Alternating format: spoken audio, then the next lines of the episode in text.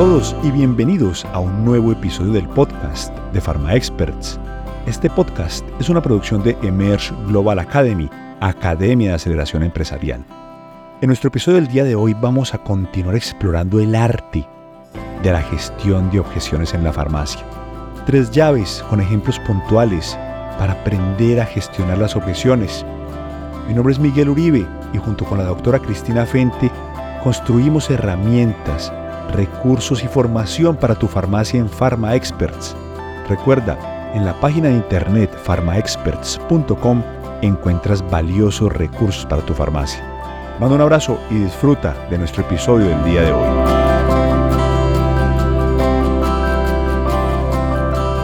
El día de hoy vamos a continuar explorando el arte de la gestión de objeciones en la farmacia. ¿Y por qué digo el arte? Porque resulta que este es uno de los mayores temas que salen a la hora de hacer formación en la farmacia. Vamos a ver tres pasos con ejemplos de cómo gestionar de forma profesional esas objeciones en la farmacia. El paso número uno es escuchar. Es muy fácil caer en la tentación de interrumpir y defenderte cuando escuchas cualquier tipo de objeción. Y vamos con un ejemplo puntual. Esa escucha debe ser con empatía. Imagina que estás haciendo promoción o que estás haciendo consejo farmacéutico de probióticos y una persona te dice, eso es lo mismo que el yogurt y yo tomo mucho yogurt. La primera forma y el primer elemento es la empatía. ¿Cómo así empatía? Tú escuchas la objeción, no intentas defenderte, sino que respondes con empatía. ¿Cuál es una buena respuesta? Por ejemplo, el yogurt es muy bueno, todos deberíamos de incluir los productos fermentados en nuestra alimentación. Así mejoramos nuestra microbiota y nuestra salud. Mira qué buena respuesta. Es una respuesta completamente profesional. Escuchaste y con empatía al final de escuchar le respondes y de hecho es que lo que ese usuario, ese paciente te ha dicho es completamente verdad. Es muy bueno tomar yogurt. El segundo paso es clarificar. Parafrasea la objeción del cliente o paciente para entender y garantizar que entendiste. Usted me dice que toma mucho yogur y con eso considera que está tomando los probióticos necesarios de su dieta. Esa es parafrasear.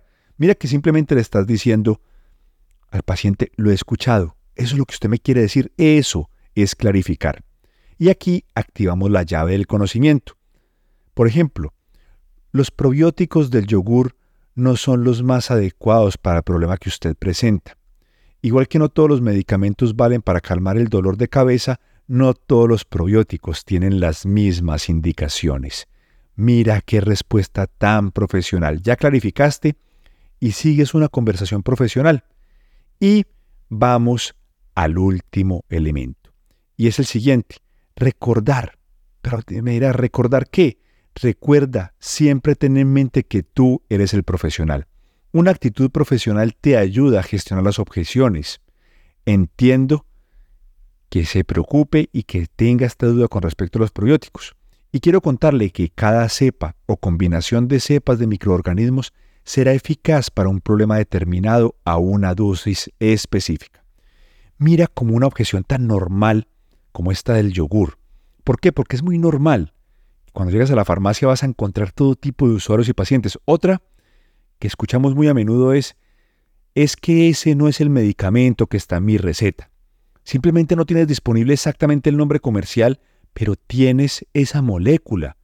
Y no vas a entrar en una discusión de moléculas, de componentes de composición con el paciente.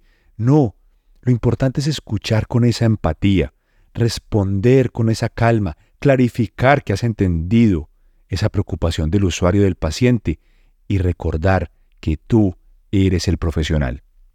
Vamos a hablar de un par de elementos adicionales. Número uno, recuerda la razón de ser de tu trabajo en la farmacia. ¿Cuál es? Servir y ayudar a los usuarios y pacientes. Esa es la razón de ser. Cuando mantienes ese propósito vivo, ese propósito claro dentro de ti, cuando recuerdas que esa vocación de servicio, de ayudar, es la razón principal por la cual estás al otro lado del mostrador, vas a escuchar cada una de las objeciones con un punto de vista diferente. ¿Por qué?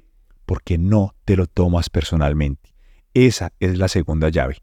Recuerda que ese paciente llega a tu farmacia tal vez preocupado, angustiado, asustado, lleno de miedos, preocupaciones y angustias, y se encuentra contigo. Y lo único que vas a hacer es, de forma profesional, gestionar esa objeción. La empatía, la humanidad, escuchar con atención, no se trata de defenderte, no se trata de ganar una batalla, de ganar una discusión. Se trata del bienestar del paciente y ahí es cuando tu rol con propósito se convierte en una realidad. La gestión de objeciones es un arte y tú, como experto, como pharma expert, vas a construir esas herramientas, ese arte de la gestión de objeciones en la farmacia.